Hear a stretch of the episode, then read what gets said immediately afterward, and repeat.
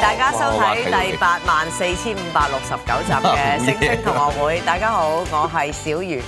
好啊， 三哥，失憶係咪你嘅專長嚟㗎？點解你咁講你咧？記唔記得咗誒舊誒上一集係八千八百八十八集啊 咧？ 係哎咩？誒，咁呢啲嘢我啊，今日咁含蓄嘅今 日係啊，你其實當年撩鼻屎係你自己我 創接作唔啊，定上你個係 tag 添頭 先。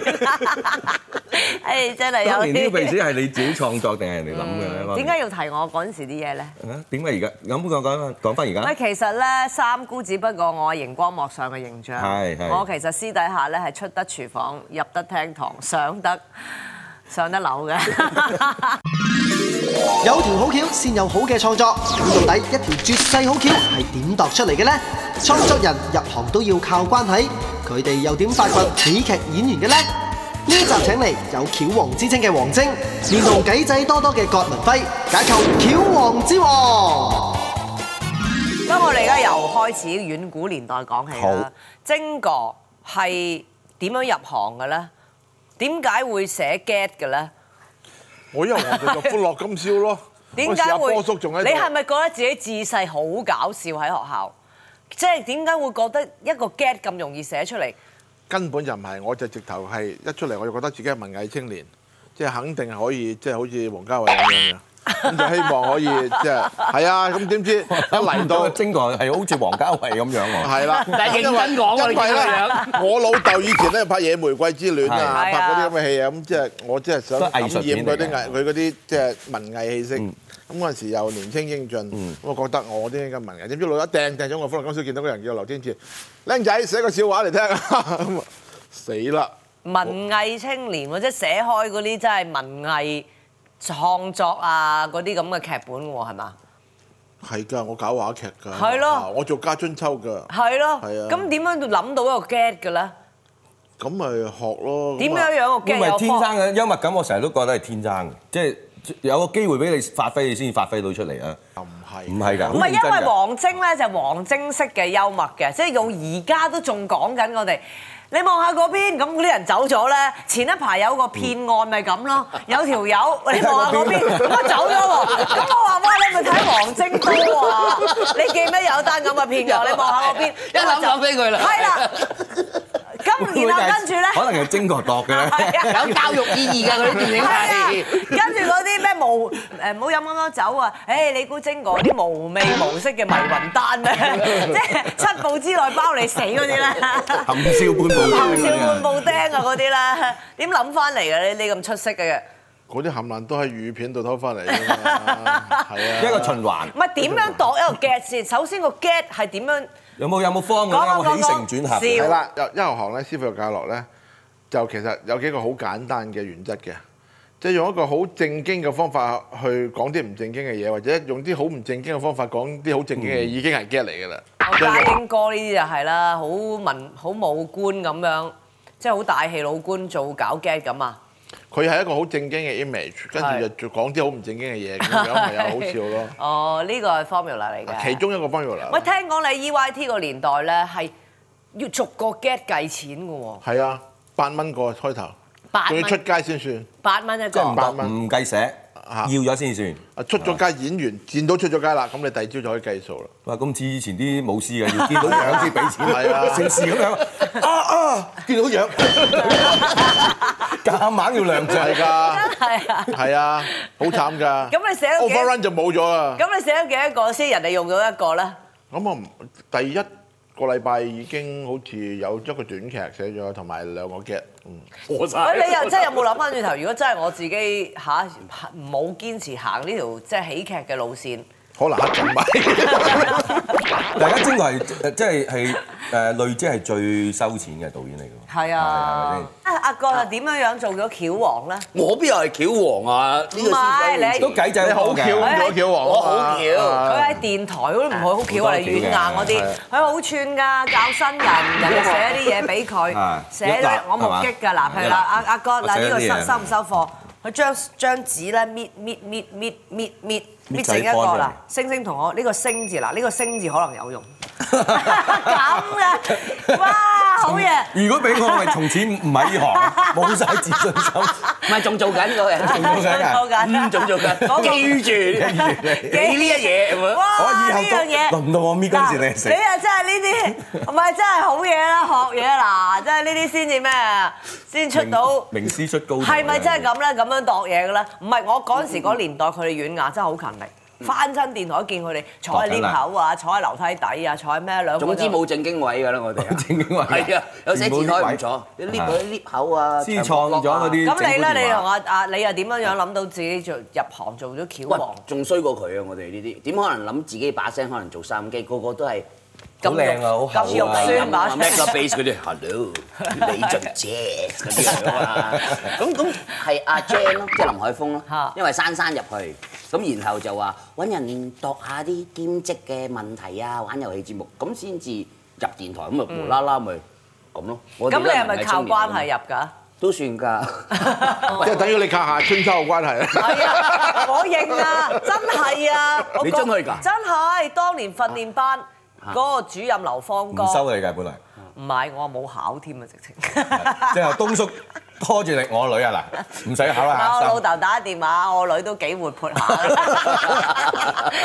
你叫佢嚟見下我啦，咁樣咯。呢個特別號碼咁係啊，個啦咁樣 咁咯，咁呢啲都係咁啦。咁跟住以後條路就靠自己行啦，當然。嗯係咯，阿晶哥係咪都係靠阿天林叔咧？佢都係帶我入嚟㗎，係咯入嚟見咗個鐘景輝，咁跟住再見下劉劉天賜咁咁咯，就係咁樣樣。就係咁嘅即係嗱，咋。今晚講橋王之王咧，即係你兩個咧都真係多多計仔嘅，即係咧去到溝女嗰方面咧，咦？原來入咗呢個位，係係咯咦咦，你入得好開心咁喎！啊溝女幾快去呢個位啊阿哥就單調啲，阿郭老犀利㗎。哦，你淨係講下佢點樣溝到佢而家呢個老婆係啊，人哋叫 Mini，係係係係係，係咯，影到又話有個賓妹啊白嘅咁樣，咁就俾佢拆到我，係咯真係攞命啊！邊個諗到嘅咧？你諗下人哋當年你點追你老好婆？簡單，誠意咯，即係你個誠意真我誠年都咯，笑啊，笑到啲走音，尊重啲好啊！後邊嗰即啲係走音，我覺得多數都係迅速米已成出嚟。係哇！即係你哋戰速你直，又出七部維民單啊！我唔使，我直頭以我嘅以我嘅翩翩風度，仲使出呢啲嘢唔係啫。唔係，佢佢嗰只係細心啊！佢個人就算男人咧，佢都好細心嘅。係啊其實即係你覺得好 gentleman，即係你有時頭先嗰啲眼神咧，你真係唔讚我靚仔死啦！我真係讚咗我叫你壓落嚟喎，大佬。唔唔係阿晶哥，啊真係識咗佢咁多年，亦都目擊佢好多嚇。晶哥真係捧紅咗好多人啦。即係你係點樣樣發掘啲喜劇演員嘅咧？喜劇演員其實就要有啲天賦嘅，其係要實最主要都係 tim- timing 啫，同埋觀眾緣啫。你睇到佢有 timing 有觀眾緣就夠噶啦。其實係佢我係我我都知佢好耐噶啦嗰陣時，咁直到見到佢好似誒嗰套叫做《新同居時代》啊。係嗯我覺得佢做一個做一個同性戀者，我覺得幾幾三個受傷的好好少入年啊好入警察啊定少！咁我就覺得三個受嗰套嗰套就嗰套我就覺得佢得啦。嗰個有三個相愛的少年啊，係啦真係嘅。係。嗰套幾好佢睇佢係演同性戀嘅始祖嚟㗎。我睇到都喊啊真係。 多謝多謝唔係，但係嗰啲唔係喜劇嚟嘅喎，晶哥。嗱，timing 喜劇同悲劇一樣嘅，即係能夠影悲演悲劇就能夠演喜劇，人能夠影演到喜劇就能夠演到悲咁劇。但係有啲人演悲劇係演唔到喜劇嘅喎。喂佢自己自己唔知啫，其實係得嘅，同同冇人嗰個教咁方咪向即係演到戲啦。我覺得白燕如果幾廿年前做喜劇都會做好笑，喜劇即都得嘅係佢都啊會好笑。即係黃曼梨啊、白燕呢啲 係啊，啊做喜劇係冇問題係嘅啊。咪講近啲啊，即係有啲乜嘢誒？你覺得悲劇演員真係可以演到喜劇嘅咧？葉德嫻啦，極悲劇、極喜劇都能夠做得到。嗯咁張曼玉得唔得咧？梗係得啦，張學友平日就 嗰啲佢又得，佢做到喊到暈又得，係咪啊？喂，但張曼玉係喜劇出身先㗎嘛，係啊，第一你嗰部拍過啲《青蛙王子》青咯。蛙做王啲子。嗰啲咯。頭先我一睇，好似係拍呢啲先㗎。新紮師兄都係傻傻地咁樣啊咁樣嗰啲啊。咁你發掘喜劇演員除咗咩 timing 有觀眾緣，即係有啲演員係咪真係好黑黑觀眾憎嘅 咧？即係其實大部分喜劇演員咧，就係、呃就係唔係太過美麗英俊嗯嘅，通常都就同平常人好接近嘅。咁、大家會有代入感先啦，係嘛？甚至咧，往往就誒、呃老一套嘅就係做扮蠢啦，聰明人扮蠢永遠都係㗎啦。最面懵所有心嗰驚啲三傻啊、查理啊、Jim Carrey 啊，其實都係最聰明嘅人都扮緊蠢，周星馳啊都係咁嗯樣，最聰明嘅人都扮緊蠢，咁就咁等人。普通人會覺得啊，你仲蠢過我，咁就好開心，即係咁樣，因為其實就係、咁啊俾咗六啊蚊 係你啦。喎，係喎你等幾陣以前嗰啲新馬仔嗰啲，張榮永遠都係好啊都幾多永長大廈？係嘛？幾聰明嘅， 通常就最聰明嘅人先可以做戲劇，係係，即係如果你真係好蠢，點諗咧？真係好蠢，可以做到喜劇而紅嘅有邊個係啊？啦，係咯，你望住我做咩呢有力蘇。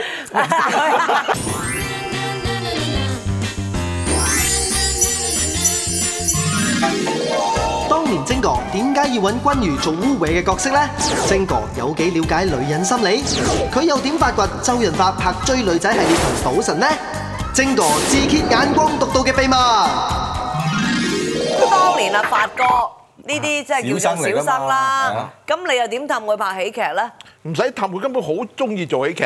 嗰陣時喺 TV 嗰陣時咧，佢就得其實咧周潤發咧得三個樣嘅啫。我當年講得佢三個樣都冇得頂情嘅。密密，一個咧就係型爆，就係上海灘嗰個樣，立起個頭；一個咧就正直青年，就係網中人嗰個樣。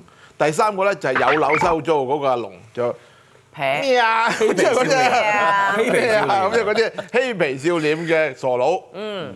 咁我好熟悉佢呢三個樣嘅，其實佢變嚟變去都係呢三個樣變嘅。即係佢做嗯咩戲咗呢三都個係三人？樣嚟變嘅啫。最後我咪賭神同時用咗佢型爆個樣同埋傻仔個樣，所以咪大收咯嗰部戲。哦，即係佢失咗憶之後。係啦，佢將我將佢兩個最食嘅樣擺晒喂喺同，一即部戲係度。咁講，你真係好了解每個人嘅演員嘅性特質格嘅特質㗎咯如果唔係你點可以拍好佢啫？點可以令佢發揮得最好？因為你要俾個俾個 platform 俾佢最容易俾佢發揮，咁你佢先會做得好㗎。即係我了解你君喎。如嗯係啦，講嘅性下格我啦，當年嗯係咯點解係要逼人撩鼻屎咧？你唔撩鼻死點紅啊唔係啊？好簡單啫嘛，其嗱，實嗰就個理由係係咩咧？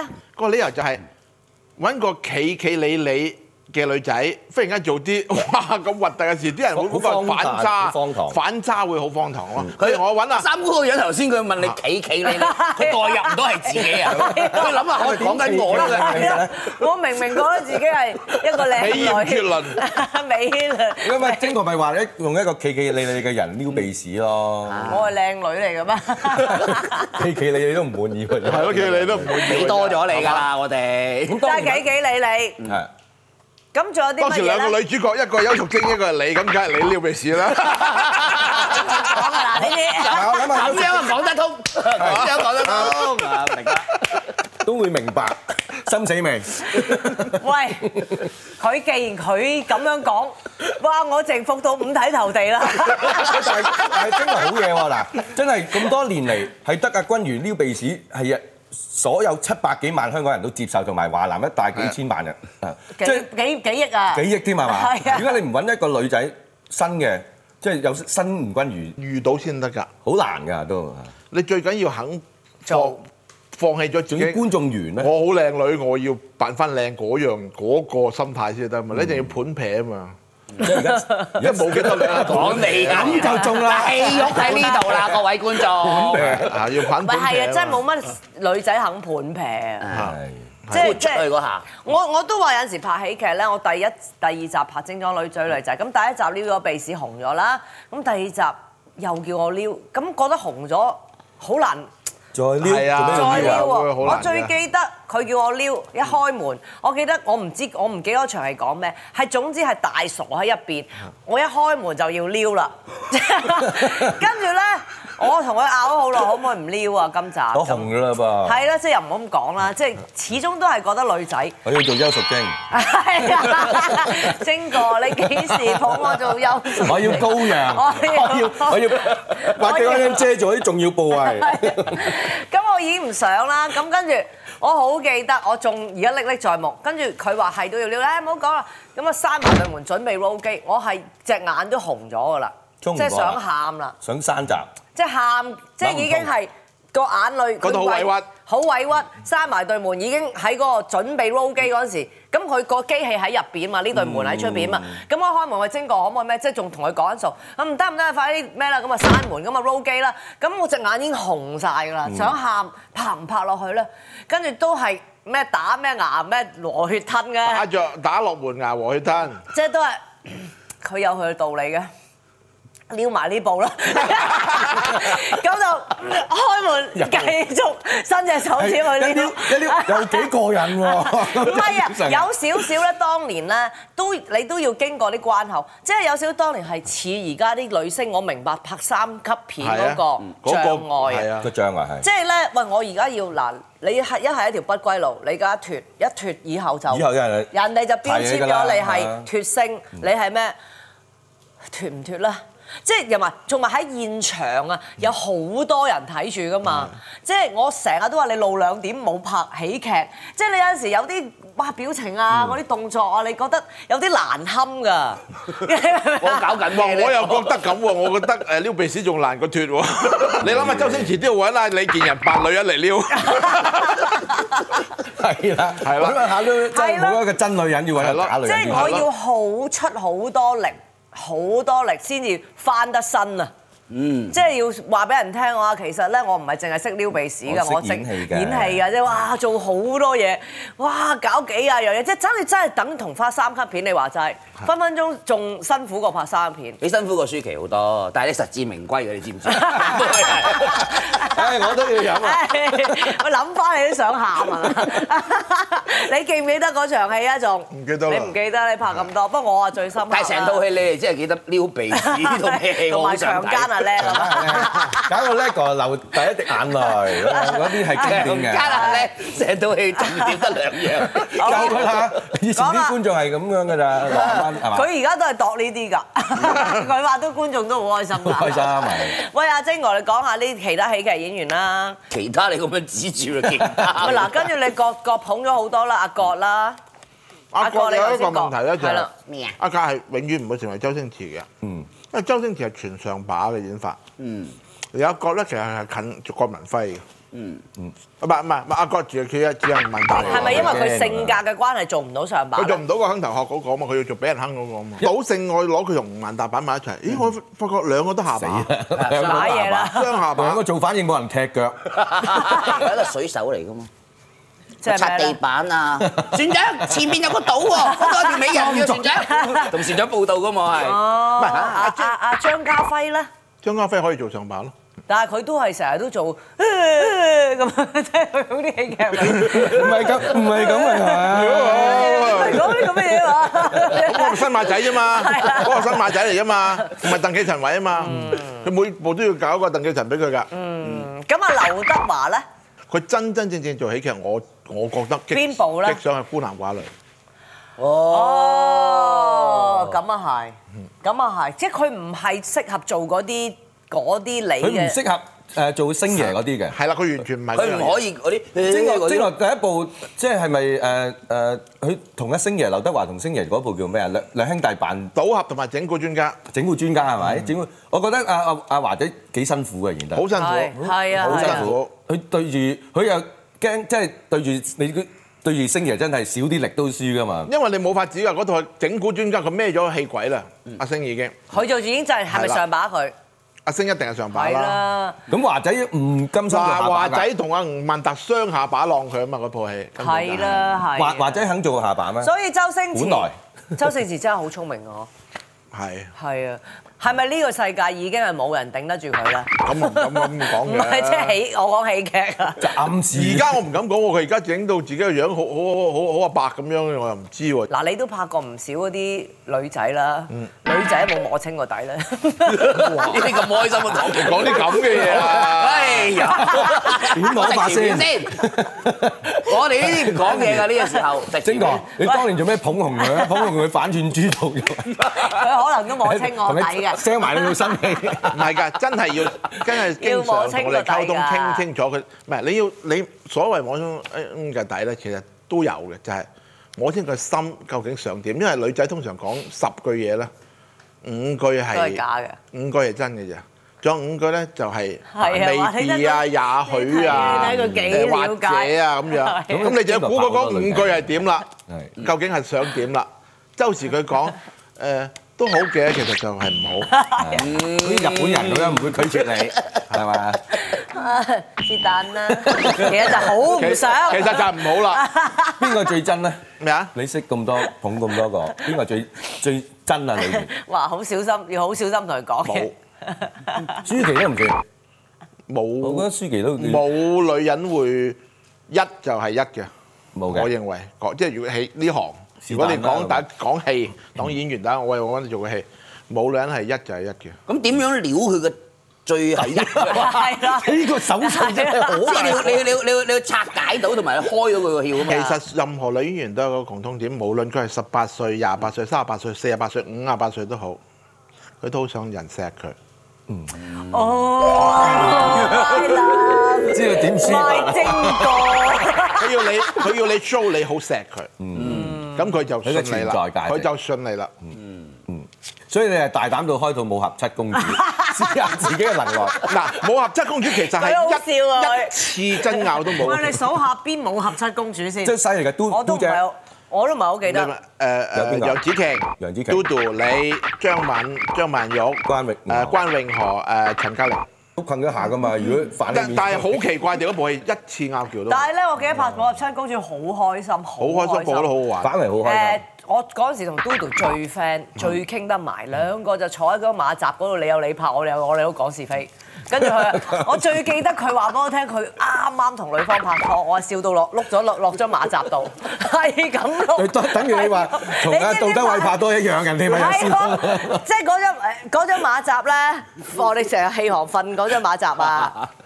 你知我入出嗰種有排拍㗎啦，吊威也、程小東拍，我都同喺度講，我話俾你聽，我同邊個拍拖 啊咁㗎，佢叫我估，我仲記得佢叫我估，我估咁你俾咩我你俾咩估全行出現，我估全行都估唔有冇中估。埋我 我乜都估晒啦，黃秋生，我乜都估晒啦，你估唔到佢跟住係都估唔到係女 方，咁佢可以估，你話我係咪碌咗落地啊嚇到？不過又幾難得，即係都姐有呢 個樣喎。你估下我同邊個拍拖？我真係諗唔到都姐有呢個樣唔喎。係有㗎佢好係顧慮㗎啊，其實你哋係佢有時誤解晒鄭裕玲呢個人㗎啦，所以你哋誤解咗武俠七公主好難搞啊。其實個個都玩得，同埋楊紫瓊又好爽嘅。係啊，個人嚟冇嘢。嘅，真係一次拗撬都冇。張曼玉又唔係扮阿姐嗰啲人嚟嘅。同埋嗰部從戲來張曼玉其實期唔夠嘅，即係嚟得少啲嘅，所以更加係啊，更咁啊，加更加冇我同咩好哦鄭裕玲咁啫，最麻煩嘅好似相處最阿係姐㗎咁啦啊兩個但係我哋兩個就唔理佢 哋啊。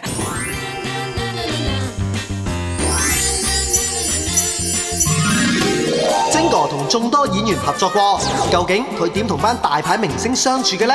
佢又點睇佢嗰班精女郎啊？小王度橋有冇道德包袱？嘉賓們揭開明星真面目。嗰陣時阿林海峰同我咧都都有時會擔心嘅，即係出街咧，阿 Jane 會擔心死啦。你就係林海峰啦，嚇做咩事啊？ 亂噏嘢啦嗰啲咧，即係佢佢自己有個心理屏有個界限，障，有個界線。一樣啊，同你即係撩鼻屎嗰啲，係，即係都係覺得人哋點睇你， 啊因為好驚啲人覺得睇咗你係嗰個戲裡面嗰個人，嗯，啲 friend 或者會笑你啊，話係啊會咁㗎。甚甚至乎你你會你會誒整蠱電話咁，後期發現有啲人係聽咗一啲唔係我哋打嘅整蠱電話，嗯咁跟住就我扮你把聲，係咁跟住我哋又盡量唔好做啦，不如，因為容乜易俾人呃咗上山嘅，有個以為我哋係咁係嘛？哦，即係即係好多嘢社會會責會任啦，諗。變咗就。咁咁理性底下咧，唔夠變啊態嘅。係咯，即係從來即係你講開呢樣社會責任，從來 artist 都唔係做要做社會責任教導嗰個㗎。唔係啊，譬如而去家下譬如大陸而家你代理代言咩藥品啊，係啊咩嘢食死人啊，你要咩埋啊？係咩係係啊。啊，即係變變下變咗，我哋而家係做埋嗰個教埋細路仔嗰個嗰個位喎。不過應該㗎，好似十幾年前香港有啲咧縮水樓盤咧，無啦啦咪有啲都係你去買，嚇我我人哋去送你買咧，然後嗰啲周刊都會問，哇咁我都係信下邊個好鬼慘嗰啲阿婆婆係咧，係係誒嗰啲老老老嗰啲其實都有佢嘅道理，有佢嘅道理啊㗎。好似都啱即係人哋因為係你先唔信係成呢日個覺品得牌啊好似嘛。藝人影響力好大。都都係嘅，都會係嘅，有啲。唔係講唔係講廣告，我講嗰啲譬如諗節目嗯啊、講嘢啊、形式啊，即係開始咧去咗啲咩？即係譬如你嗰陣時拍啲古惑仔，啲人又鬧，哇有冇搞錯啊！提倡黑社會咁誒啊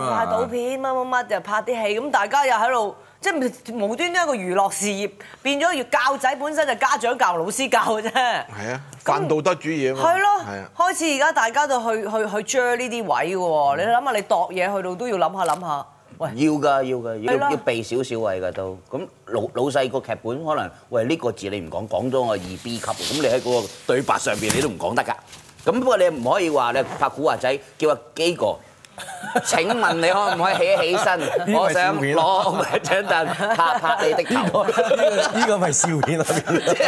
我基哥咗出嚟咁點 啫？喂，晶哥，你又拍好多呢啲咁嘅嚇，誒好、多男演員啦，都即係譬如啊黃秋生啊，誒、即係一寨罩嗰啲咩性格演員啊，性格演員，係咯，性格演員呢啲性格演員係咪真係好性格嘅咧？先睇 下，講翻上一代啊，就係阿馮淬帆咁樣啊阿，瑾大家都話阿嗯瑾哥好好惡㗎。其實你識咗佢就即係即係你你你你唔識佢，俾佢嚇死；你識佢，俾佢笑死嗰種人嚟係嘅。其實呢班人都係。阿阿黃秋生啊、吳鎮宇呢呢啲都係係。啊，咁你黃秋生都成日話佢大聖劈關門啊，咁大係大弟子啊，一陣間又話誒成日睇泰拳啊咁 樣。人體打一 一話打交啊咩，佢係第一個走先㗎啦。因為同我師兄睇呢段，我會我我盡量唔講住。大聲咧，即 係但係但係你嗱，因為我同佢誒係師兄弟，所以咧我又發覺唔到所所面出邊話佢嘅臭脾氣。佢對即係佢如果熟嗰啲人咧，佢真係幾好嘅喎。佢真係好入容忍度好高嘅喎。 係咯，係佢容忍唔到啲蠢人，佢用蠢人咧，佢就用發脾氣嚟到盡快趕走你。佢根本就係咁，我覺得。係 即係等於好好多年前，我記得我同阿周潤發、馮淬帆去去馬來西亞拍外景，拍《青春追女仔》。咁有個誒嗰啲好似公寓咁嗰啲櫃面，有個女人肥婆咁樣。馮淬帆攞幅相嚟啊，冇帶相，冇帶相嚟咩馬來西亞咁咁樣。咁你話你睇佢想想想打㗎 啦？秋生點解係咪嗰陣時真係傳聞話特佢等錢使，你學你成日都江湖告急嘅喎？唔係唔係，我好多戲係誒誒，即係點講啦？當佢有一輪佢佢因為嗰啲病啊病啊，咁食你藥食到就稍微有就好脹好嘅脹好肥。咁我哋都覺得佢係一個好好嘅演員。咁有時有啲角色係特登就住佢諗諗翻一啲位俾佢做咯即。係戴眼鏡咁。即造係型啊，即係譬如誒哦誒係誒係誒誒呃中華英雄佢咪長髮黐須啊，咁嗯咪遮咗，咪一樣可以俾佢發揮演技。其實唔關事，絕對冇話刻意去照顧佢或者乜嘢。 但係阿華仔自己都講話，佢最唔順利嗰陣時都係你幫係啊，你佢拍好多戲咗先至過咗個難拍咗關。嗰兩部天幕誒嗰陣時蝕咗四千萬，都係因為你開好多戲俾佢先其至還到實㗎。其實就因為當時鄭伊健分咗佢好多戲路，一樣戲路㗎啦個嗯人，古惑仔之後，咁你後我拍翻《龍在江湖哦係》啦同埋誒同古《天賭樂俠一嗰九部九九係》，唔係同古天樂嗰部，佢自己同自己一個人嘅嗰部，同梁詠琪嗰部。咁就誒呢兩部佢即刻起翻好多，咁嗯就咁先至銜接到後來嘅孤男寡女咯。嗯咁，所以佢就記住啦。咁喂，但係唔係㗎？你都叫做情咩叫做咩痴心情長劍同埋情義兩心知㗎？喺好多喺好多嗱，我聽過當年你捧阿葛嗰陣時，你係俾你係從來唔手軟俾片酬㗎噃。咁我覺得誒、呃如果我又要嗰個人，嗰、個人又值，咁咪俾咯。咁我而家都好多人揾我拍，係咯你幫我抬一抬啦。幫我夾一夾，幫我夾一夾。五百萬，耶！嗱，嗱，黃百鳴喺 yen 啊， yen 啊！嗰日黃百鳴兜我兜 面，四400萬都唔夠百萬都唔 俾，嚇，幾冇人啊咁點啱啊？我就諗住我去死你幫嚿啊佢。，你幫佢過年嗰 套戲賺幾千萬。係咯，係啊，佢話當年唔知俾邊個。喂，咁周星馳啦，嗯你咪曾經喺誒誒講過周星馳拍嗰部佢你 last 同佢合作嗰部叫之咩？王之王，天王之王二千啦，二千就拍得好唔開心，佢又收好貴嘅喎，你又幫佢即係，咪江湖傳聞都係咁噶嘛？一百二十萬一日。哦一百二十萬一日，每日開工數一百蚊紙，數到收工都未派晒，俾周星馳啊，明嘛？即係佢佢佢日數嘅九日係九嘛日係嘛？客串九日，即係數字上有出入，不過即係大致上係咁。嗯，數字上係有出入，唔算唔算最高啊？算唔算你拍過嘅男明星最高片酬？算，冇間道高啲，唔算，當年就咪又係江湖傳聞，你攞周星馳嚟捧張家輝噶嘛？又唔可以咁講啦，但係都有少少咁嘅意思嘅。呢個方程 式啊嚟。揾個大去捧個中嘅，中啊嘛，up and coming 啊嘛。哇！但係你都咁啊，即係你幾錫張家輝喎？揾個唔止百二萬一 day 去捧張家輝，咁諗住有回報啊嘛，咁有冇回報？冇啊！我哋講翻女明星 啊佢都啦 係即刻比較中意關定航，我哦原來你想咩關榮河？唔係我想問，我知中咗一早啦，揾咗啦。張家輝，原來佢揾中張意啊家輝以前一早已經揾咗關哦，詠其實荷佢先係㗎中意啦。關榮河啊。 咁啊，講下你啲咩啦？羔羊系列精精女郎，嗱，精女郎咧嚇，你都係啦，經理郎。唔係我都冇拍過你嗰啲張開你 的，我仲記得嗰首嗰首歌詞，咪羔羊系列嘅主題曲 咯，係咪啊？張嗰首好似開你邊個的。寫嗰個加拿大住嗰個叫咩？黃海芹嗰個黃國海家芹寫，我記得佢係點解黃海芹 寫話晒你老友啊自己揾佢個啊㗎，你老友自己揾佢㗎。哦，係咩係 Ờ, 啊？？ 因為我記得當年首主題曲啊，《羔羊系列》。你仲識唱啊梗？係，我記得個 MV 噶嘛。叫張開你的心啊！張不過有一首喎 開你即係交出你的 咁啊。喂，而家有冇捧新嘅精女郎啊？Dạ, 有一就係路馬都有瑤㗎啊。誒，劉洋啦，其實仲有一個叫唐一菲啦。唐一哦全部菲都係國內嘅，即係弊家你頭先講。點解你唔喺我哋香港嗰度諗下咧？香港而家嗰啲你見嗰啲僆模係咪都五尺二寸高啊？咁啊，攝八寸高踭鞋咁，你點樣點樣捧佢啫？ 有冇睇《美女廚房》啊？全部八寸高踭鞋啊嘛喺度揀咯，佢哋好中意烏低個身， 然後喺度炒屎㗎。五尺二寸仲要污得 喎， 所以啲 cameraman 個個腰骨痛㗎，好好慘啊佢哋係咁拎住部機，係係咁得罪 係啊係啊。邊個識精女郎？你力捧過係最性感啦，喺你嚟講。有好多個都性感。講你邊幾聽個啊！啊喺你心目中梗有排位嘅。冇咩排唔排位㗎，有嘅即係你我啦。唔係，我冇拍過 咧。你冇整部你睇下朱咧。茵朱茵都性感啊，朱茵真係林希蕾都性感啊，舒淇都性感啊，你老友邱小姐都性感啊，最性感喎，冇醉嘅。睇咩時間？譬如誒呢幾年都有好多 surprise 㗎，即係譬如見到周迅可以用演技令到自己好性感，啊係邊你覺得畫皮咯，畫皮。你睇周迅其實我我我嗰陣時揾過佢拍誒電視劇，見到佢跟住就個心都打個突。全大陸話年青一輩最好演技，但係你睇唔到佢有細粒。明點星嗰種嗯樣樣咧？冇星味喎，冇化妝。咁我都有少為咩啊？但係我有睇咗佢個幾部演出，尤其是呢個《你買你猜想》，即係香港叫《愛失常》同埋《畫皮》，真係佢靠演技嚟到令到嗯所有人覺得佢好性感。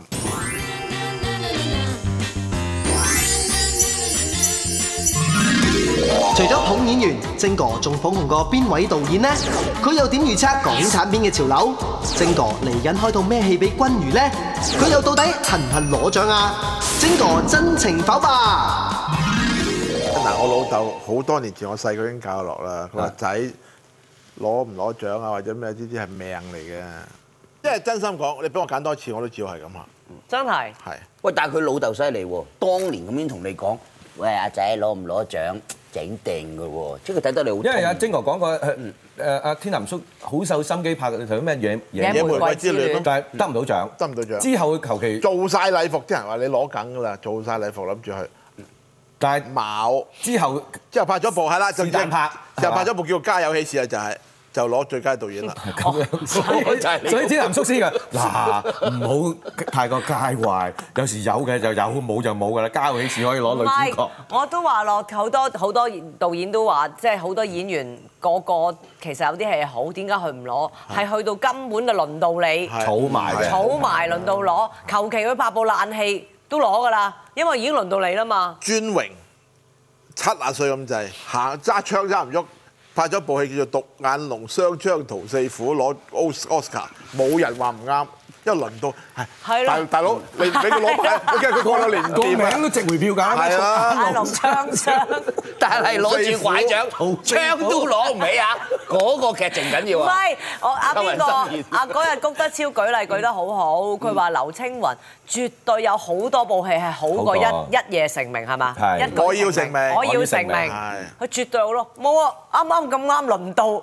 即係佢唔係話佢做得唔好，佢已經即係好似你已經累積咗咁多年都唔俾你，你跟住嗰年個神探都冇可能啊唔好過哦，我要成名啊係咯係啦。咯係咯係咯係其咯。實咁啊，清晶雲啫哥，你覺得你幾時輪到 咧？輪我諗住攞喂如果你終身成就獎嘅喎，預測到你幾多年開始坐去攞咧？我冇冇諗過真係。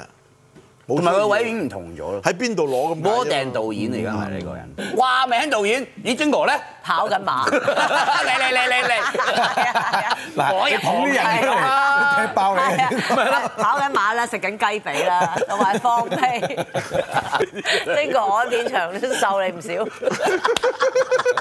而家咁多年啦，即係捧咗咁多人 啦，台前幕後都有啦。你最滿意嘅傑作咧？係啦，捧咗邊個最啊？依個真係捧得好啦。真心講。劉偉強。喺無間道係咪你一手發掘㗎？呢個道呢個呢個其劇實本嗰個劇本係喺我台面，但係我嗰間公司決定唔開，我即刻叫佢哋退翻晒訂間公司，我自己離開辦間公司攞個劇本去俾林建岳嘅。我好早就同阿強講，我希望你紅多啲，你最好紅過我，你紅過我我就開心啦。咁你幾耐寫到一個劇本啊？晶哥，睇寫乜嘢啦？嗯，咁你啲橋係點嚟嘅咧？其實三樣嘢。係一人物，第一一定要先諗晒人物先。你點有啲好睇嘅人物？你人物好睇，你已經成功咗一半嘅。係啊，係係係第二就係你架構力，你等於起一個起架層樓，你擺好晒啲鋼筋，跟住啲人物你就一個一個擺咗喺度，點樣發展，點樣自己交叉之後發展好多嘢，跟住再加細節，就咁簡單啫嘛。其實你嗰架構力強，塑造人物嘅能力強，好快嘅寫就嘢。講到哇，講到咁簡單。我 明啊，喂，而家好多電影界嘅創作人都誒、呃第一樣。誒第三樣都好叻嘅，但係架構力好弱嘅，大部分嗯都。點樣架構點你樣好啦穿插嗰啲人嗱，你物？人物好睇啦，細節好睇啦，但係你講古仔技巧點講出嚟唔呢好，係啊嗯一早穿晒啦，咁有冇好睇咧？又或者誒，但係你又呃到大家都悶悶悶曬啦，咁又唔好睇，即係咁解啫嘛，presentation 嗯啫嘛，其實係一即係你哋即係你喺現場寫稿嗰啲嚇嗰啲 即咧，係叫個飛子仔啊！係啦，叫飛紙仔係咪真係真係咁嘅個。喎？我仲試過一次最離譜嘅就電視劇添，喺喺呢度，喺 TVB《千王群英會》，謝賢、周潤發、周誒呢個汪明荃就得咁多個字啦。十四日後出街，二十集。呢個犀利。黐線啊！係咯。呢個所以所以阿四哥當年都演翻自己算啦，都冇乜時間 揣摩。你想我點演啊？但係我未有啊。誒，我咁我都係揸住兩把槍行出嚟好啦。 你而家覺得你個潮流係咩咧？ 我覺得誒、呃家庭同埋喜劇會翻嚟，即係一格蝦遊戲事咯，蝦到翻晒你。我覺得追女仔戲係可以再翻嚟。但係而家已經冇追女仔呢樣嘢啦嘛，而家而家港男冇追㗎啦嘛，而你點家睇港男港女咧？嚇而家係港男港女啦，不如係拍咯集港男港女啦，我哋好啊一集一集好鬼奄尖聲滿嘅 女人，一集係冇一集嗰冇料啲電到嘅車男男嗰仔啲冇料到嗰啲咁樣係咪？而家哇潮流又興呢樣嘢喎，咁啊港港女女出攣公一主班直接男匿埋喺屋企，但係港女出邊誒巴巴閉咁點埋攣啊？唔係其實我成日話佢拍嗰啲賭片、打麻雀嗰啲係嗯我都同阿郭拍嗰 度。係咯，麻雀即係嚟嚟去去都係雞糊對對其實碰。其實老實講，睇下個人啊，拍嗰陣時真係好暈暈到你啊！好想死，拍嚟拍去都係嗰副牌，你又唔知佢搞緊乜，真係好鬼悶嘅，真係。 因為你嗰套嗰個導演唔識拍，係係傳記嘅就係唔係拍牌，係拍人。係，所以佢拍錯咗係。佢真係好真心拍，好睇嘅唔係牌，係係啲人。啲人嘅反應啊嘛，咦係啦透望兒童，攋嘢啊，攋即係嘢啊，拖攋一嘢啦！你似咁打唔打咧？唉，咁係好睇就呢樣嘢啊嘛係。咪啊？你見佢上身啊，所以睇佢咧，佢咪一個劇本咯 已經。喂周潤發咧係咪應該拍翻港產片咧？早就應該啦我。覺得要嘅。其實周潤發當時最 fit 最紅嗰陣時，對眼係有殺氣嘅。嗯嗯，而家佢晒消失咗啦。即係狠起上嚟嗰下啊嘛，最後尾係啊嘛而家佢冇高嗰下啦進，最後尾反係啦啊報仇嗰陣時有個人係啦，佢冇咗啦。嗯。所以佢而家太過平和個人。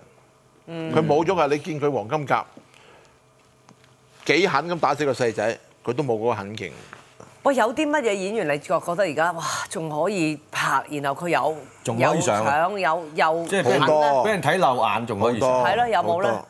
大部分都喺誒中國大陸，我覺得嚇，香港冇演員啦已經啊係咯，我哋講就咁下咯香港啊，有冇啊？你咯，我好狠啊隻眼係嘛？頂㗎啦！唔係啊，佢仲佢真係有好多發掘空間啊！佢嚇佢有發掘空間啊嗯嗱，！聽唔聽到 啊？下一個力捧係我啊！我底先 啊， 我底先啊仍。然仍然想係你一開門就要撩鼻屎。使唔使先？唔使唔使唔使，可能開部孟舞啊！ 孔子之後開部孟舞，孟舞三千，有幾好但睇喎但係出老千個千喎。晶哥，你真係江湖傳聞，你痴心情長劍點嚟㗎？講下嚟聽下嚟。咁你如果你你 你中意一個人，咁你梗要有啲承諾啊，有啲即係係嘛，有啲 commitment 噶嘛。嗯，係嘛。咁就係咁啊嚟啊！呢個名係啦起晒朵。太太有咩反應㗎？咁多係咯年都咁多女演員喺身邊，太太咪話我要食豬腸粉咁，咪買啲豬腸粉俾咁 有冇太太冇鬧話問你㗎？你。問我咩啊？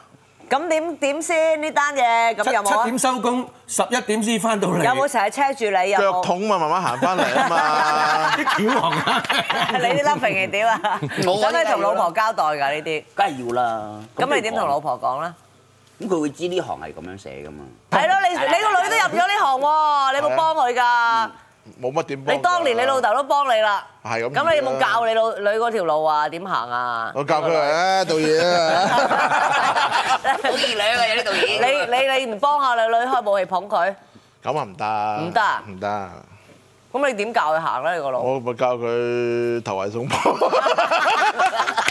好啦，今晚咧我哋好多謝阿晶晶晶哥。我哋等住睇你嗰度啊，萬冇三 千啊！開啦！萬冇三誒，千。終於有武器開，萬我冇我要做三佢個仔。好，萬子。 OK，多謝阿各位。模特兒要樣靚身材正，先做到大家心目中嘅女神。咁到底 model 易唔易做呢？佢哋呢行又多唔多是非嘅呢？下一集請嚟名模楊增、周文琪同馬思慧大談 model 唔易做。佢咁嘅樣點會笑佢啊？喂會㗎，又話高學啊，又長頸鹿，矮嗰啲真係唔係咁嘅樣咁啊樣。 就係你媽真係好直接啊！下一個人。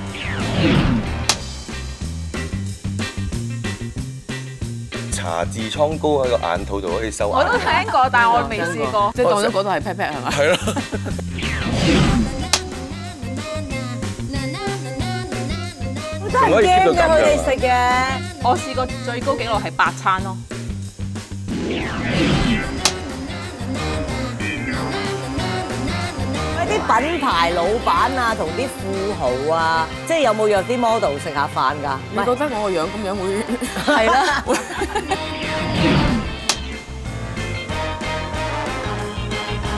當年點解杜德偉俾佢 咁樣？你冇嬲嘅咩？